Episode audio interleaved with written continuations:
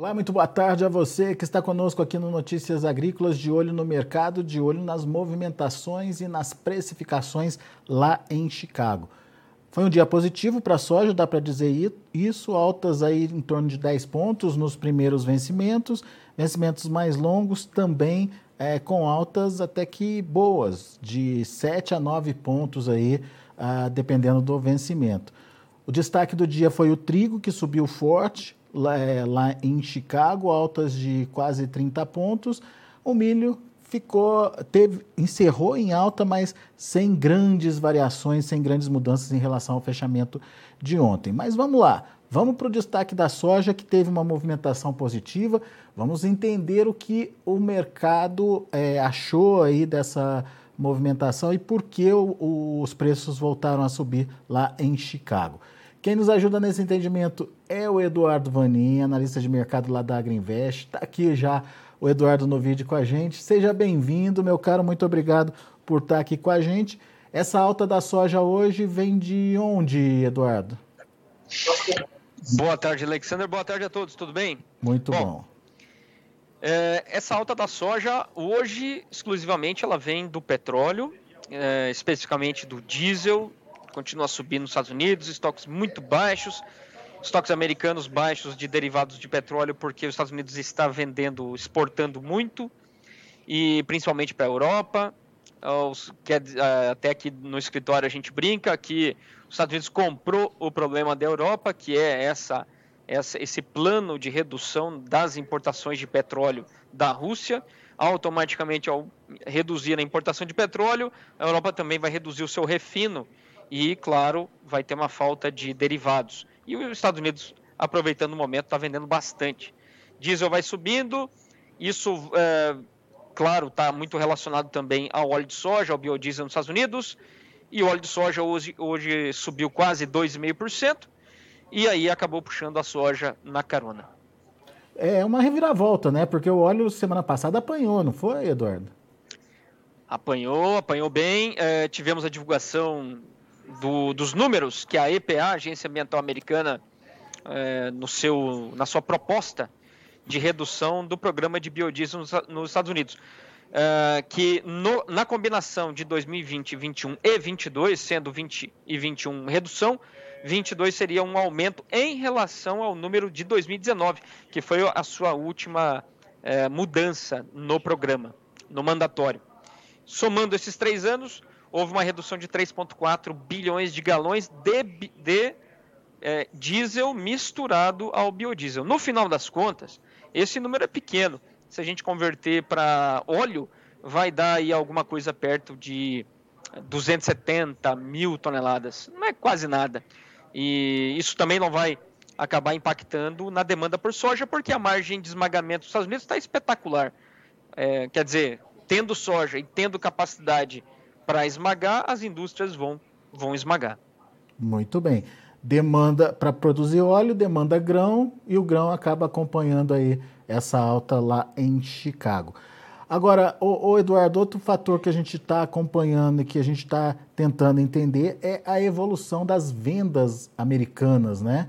É, da última vez que a gente conversou, você tinha alertado já para um, um programa quase completo aí de venda da safra velha e falou para a gente prestar atenção nas vendas de safra nova. Como é que estão, como é que estão essa, esses dois fatores? Como é que está esse movimento de, de venda da soja americana? Bom, agora amanhã nós temos mais uma atualização das vendas semanais americanas. Vai passar, já passou de 100%, vai continuar crescendo. Nós vamos ter uma revisão desses números agora dia da semana que vem, quinta-feira, o próximo relatório de oferta e demanda. E o USDA vai ter que revisar para cima esse número para a temporada essa agora, 21-22, que acaba no final de agosto. É, vai ter que revisar para cima. Eu, eu diria que nesse momento teria que revisar para cima em pelo menos mais 800 mil toneladas ou até um milhão de toneladas. Tira do estoque, é, né? Isso, isso automaticamente aperta os estoques americanos de passagem para nova. Uhum. E a safra nova? E a safra nova está um colosso, está recorde, as vendas antecipadas. Na, até a semana passada, 10 milhões e 500 mil toneladas. Disparadamente o maior número para essa época do ano. Se continuar vendendo nesse ritmo, vai passar o recorde anterior, que foi na temporada 2021, quando na virada as vendas é, antecipadas eram de quase 30 milhões. Quer dizer, programa americano 2021 ele começou bem, bem forte já, é, o que parece que também vamos ter para a temporada 22-23. Agora, é, é China comprando? Dá para bater o martelo nisso?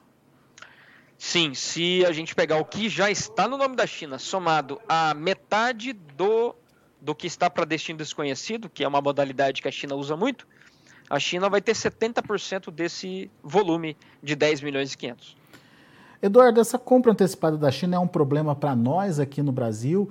É, isso significa que a China está é, é, aproveitando esses, essa, essa diferença de preços do, do, do, do atual momento para o segundo semestre? E vai, Bom, vai comprar menos do Brasil, no final das contas? Sim, isso é fato, até porque nós não temos soja. E se, se nós tivéssemos uma safra normal, seria um grande problema. Mas como nós temos uma baita quebra, é, é uma adequação necessária. Os Estados Unidos vai, é, a China está comprando mais os Estados Unidos, principalmente lá para frente, porque é para lá que as margens estão melhores simplesmente porque o custo da matéria-prima importada é menor também. Temos duas questões. Uma, os contratos mais longos têm um bom desconto ainda em relação aos mais curtos. Exemplo, contrato novembro, olhando aqui na minha tela, hoje fechou com um desconto em relação ao julho, que é o spot, de 1 dólar e 55. 1 dólar por bushel, 1 dólar e 55 por bushel. O novembro mais barato do que o julho. E também temos o frete marítimo, que mais para frente é mais barato do que o spot. Somando essas duas coisas, a soja importada chega lá na China para embarque em novembro, dezembro, janeiro, fevereiro, com desconto mais ou menos de 80 dólares por tonelada em relação a, aos embarques mais curtos, junho, julho, por exemplo. E, mas isso significa que, por exemplo, aqui no Brasil a gente está vendo que a demanda chinesa está fraca. É o problema da Covid por lá, ou isso significa uma estratégia nova da China para, é, é, enfim, diminuir as compras do Brasil? Tem as duas coisas. É, um, que o produtor, o nível que o produtor quer vender no Brasil é muito acima do que o nível que o chinês pode pagar. E aí nós temos a trading no meio desse caminho hum. que ela tem que dar vazão, ela tem os seus, seus ativos, seu programa, seus clientes lá na ponta que ela tem que estar tá sempre fornecendo. E a trading nesse meio, se ela continuar fazendo soja, ela vai perder dinheiro. Então, nesse ponto, as tradings têm, tendem a encerrar o programa da soja mais cedo, isso já vem acontecendo, e aí vai entrar mais cedo também no programa do milho. Naturalmente, o volume que a China está importando do Brasil é menor, e aí, claro, com menos soja, esmaga menos. É uma, é uma tendência que ela já vem desde aí do, do final do ano passado e acabou emendando com essa quebra de safra e acabou emendando também com, esse, com essa política de tolerância zero da China. Então, é uma, é, é, a, a coisa acabou encaixando. Brasil com menos soja, China com menos demanda. E aí a gente tem um, Parece que numa, numa relação de oferta e demanda temos mais ou menos um, um ponto de equilíbrio aí. Mas é, até que ponto a soja na mão do produtor pode ser um problema, Eduardo? Bom, gente, aí vamos olhar caso a caso. No caso do Mato Grosso, onde sabemos que por causa do plantio, do excesso de chuva durante a colheita, temos muita soja variada. Essa soja variada ela não aguenta uma armazenagem muito longa. E aí o produtor precisa sair com essa soja em algum momento ainda, agora nesses próximos, nessas próximas semanas. É, se o programa de exportação, dependendo do corredor, se encerrar, o produtor vai ficar com essa soja e aí ele vai ter que encontrar os seus caminhos. Principalmente os produtores que não têm perto uma indústria, que nesse momento uhum é, ficariam muito contentes com essa soja variada, porque está dando uma margem muito boa. Mas é, o produtor tem que ficar atento à sua logística, à sua região, para ver até que momento que essa janela de exportação vai estar aberta. Quer dizer, segurar a soja nesse momento não é uma boa estratégia para todo mundo, então. Exatamente, para todo mundo não. É claro que quando a gente olha lá e vamos lá no outro extremo, lá no Rio Grande do Sul, onde a quebra foi muito grande, uma produção aí que parece que vai ser é, o número final menos de 10 milhões de toneladas, temos um esmagamento de 7 milhões local. Uh, quer dizer, a exportação vai ter que ser a menor possível, uh, considerando já um estoque de passagem que normalmente o Rio Grande do Sul tem de um milhão, um milhão e meio. Uh, quer dizer, Rio Grande do Sul não, a soja lá que tem é, nesse, é, suficiente apenas para o esmagamento local. É uma soja que vai ser ao longo do ano muito disputada. Aí o produtor gaúcho é, fica, de certa forma, confortável. Uhum. Quem tem soja nessa, né, nesse ano tem tá, mais tá. Tá confortável. É. Agora, um outro fator que eu queria trazer para a nossa conversa e que tem a ver com a negociação da, da safra americana, porque bate lá no dólar, é a questão dessa, desse anúncio dos juros, aumento dos juros lá nos Estados Unidos. Parece que aumentou, mas não aumentou, né, Eduardo? Pelo menos a sinalização é, de um aumento comedido, é isso? E como é que a gente traduz isso para o produtor e o impacto disso para o dólar? Bom, hoje uma agenda super importante é, que o mercado vinha esperando, essa decisão de juros, os detalhes para as próximas reuniões também. Lembrando também que daqui a pouco, na, depois do mercado, nós temos o, o Copom. E o ponto é o seguinte, agora o câmbio aí está, estou olhando aqui, está 4,90, caindo já 1,15. Outras moedas também, por exemplo, o dólar australiano está subindo agora 2,3%. A moeda da China, que vinha desvalorizando para caramba, agora está ganhando um tiquinho aí contra o dólar, agora está 0,4% de ganho. Então veja, realmente, como você falou, a alta de juros vai acontecer, isso já estava esperado, meio por cento. Essa é a maior dose de alta de juros para uma reunião desde lá de maio de, do ano 2000. Mas havia também uma possibilidade, dado a inflação muito forte, de que na próxima reunião viesse 0,75, quer dizer, uma dose ainda maior. E não veio. E quer dizer, não vai vir, segundo até a declaração do, do, do, do presidente do BC americano. Não, não devemos é, ter altas de 0,75%. Devem ter mais altas de meio. Bom, aí foi o primeiro alívio. O segundo alívio é o tamanho do, do balanço do BC americano, que inchou foi para 9 trilhões de dólares. Antes do, do Covid, estava caindo, veio abaixo de 4 trilhões e em um pouco espaço de tempo, dois anos aí, chegou a 9 trilhões. O enxugamento do, do balanço do BC vai também ser mais lento. Lá atrás, uns, alguns dias atrás, falou-se em um enxugamento num ritmo mensal de 95 bi mensal. O, o BC americano ia deixar simplesmente vencer os títulos que estão no seu balanço transformando ele em dinheiro, matando uma coisa com a outra. Quer dizer, na prática, uma retirada de dólares do, de circulação. Uhum. Essa redução vai ser menor, metade, 47,5. Aí é outro alívio. Quer dizer, tivemos dois alívios aí por parte do BC americano. Mas a grande pergunta é, por que, que ele fez isso? Por que, que ele vai ser menos agressivo?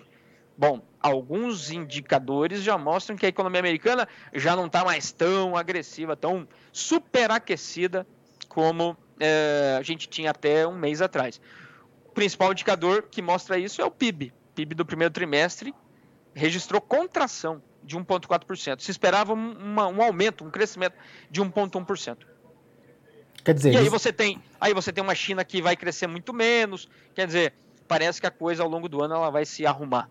Você aumenta juros para controlar a inflação. Se de repente a inflação não é mais esse monstrão todo, você tem, pode até aumentar os juros, mas num ritmo menor. E num isso, ritmo menor. Isso afeta o dólar. Ah, é, isso aí. Isso aí. Dólar lá fora está caindo agora 0,73%. Taxas, taxas de juros americanas que chegaram a bater 3% para 10 anos, agora está 2,93%. É, quer daí... dizer, mercado menos preocupado com as doses de juros que o para frente. É. E daí nessa composição, dólar é um dos fatores que compõem a, a precificação da soja no Brasil. Se o dólar perde força, perde força a precificação também, não? Exatamente.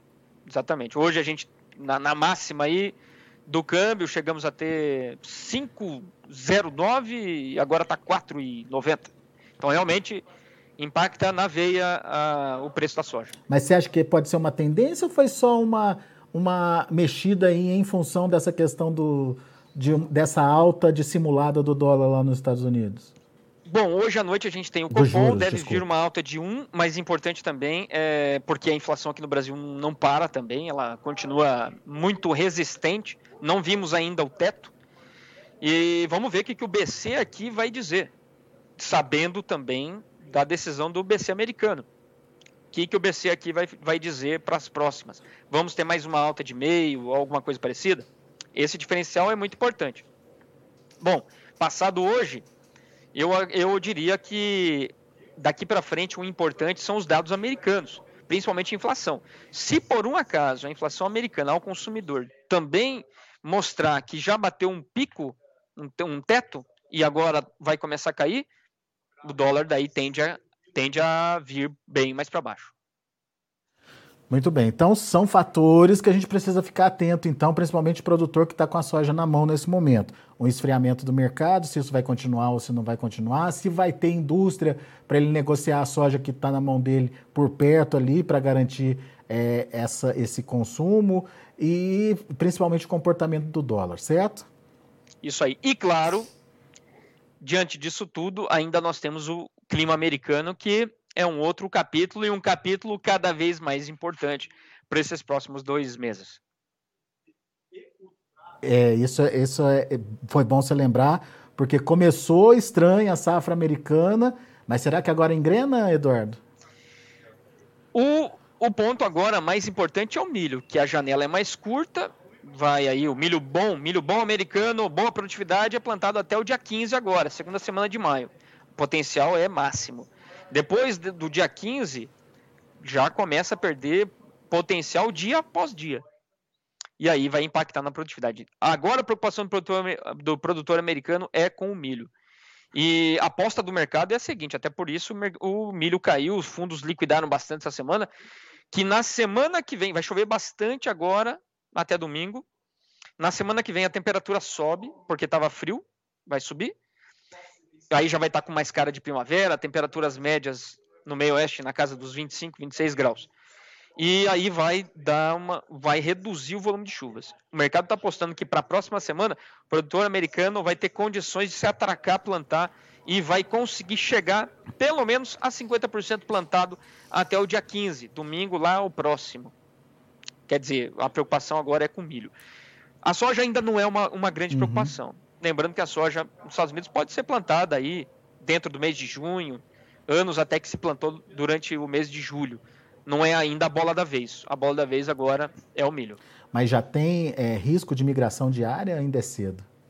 Eu não acredito em. É, bom, eu acredito que com o preço atual, o produtor americano vai plantar todo o milho possível, mesmo tendo o risco de redução na produtividade por causa do, do da janela. Uhum. É, eu não diria que nesse momento, o atraso do milho representa mais soja e menos milho.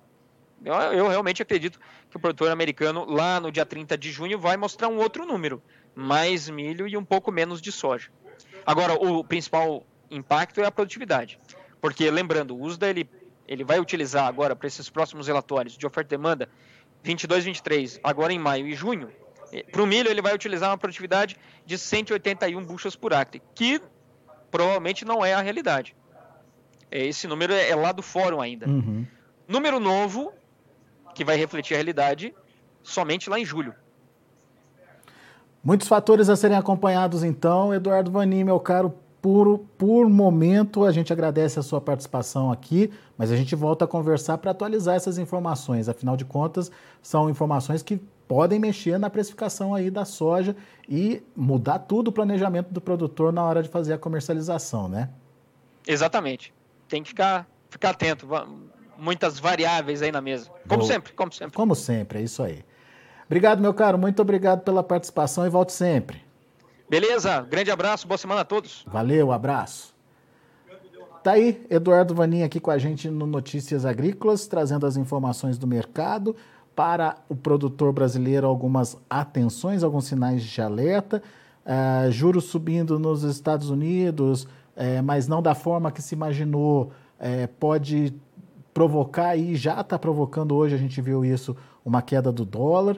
Hoje tem é, juros brasileiros também, a ata do Copom deve trazer, a reunião do Copom deve trazer aí mais um avanço e se de fato houver um incentivo aí é, dos juros atrai mais dólar para o país, mais pressão aí sobre as cotações. Além disso, tem a China, que está dando preferência para as compras de segundo semestre, ou seja, para as compras da safra nova americana, do que é, para comprar no Brasil. Por enquanto não é um problema, porque segundo Eduardo está é, regulando aí é, a demanda deles com a oferta nossa que esse ano é menor, mas pode ser um problema para aquele produtor que está com muita soja na mão e que não tem muitas alternativas de venda que não a exportação. Se encurtar o nosso programa de exportação, isso passa a ser um problema para esse produtor. Então, fique atento aí às dicas que são muito importantes aí para você se planejar. Vamos aos preços, vamos ver como estão encerrando as negociações lá na Bolsa de Chicago, de olho na tela. Maio, 16 dólares e 69 centes por bushel, alta de 10 pontos mais 75.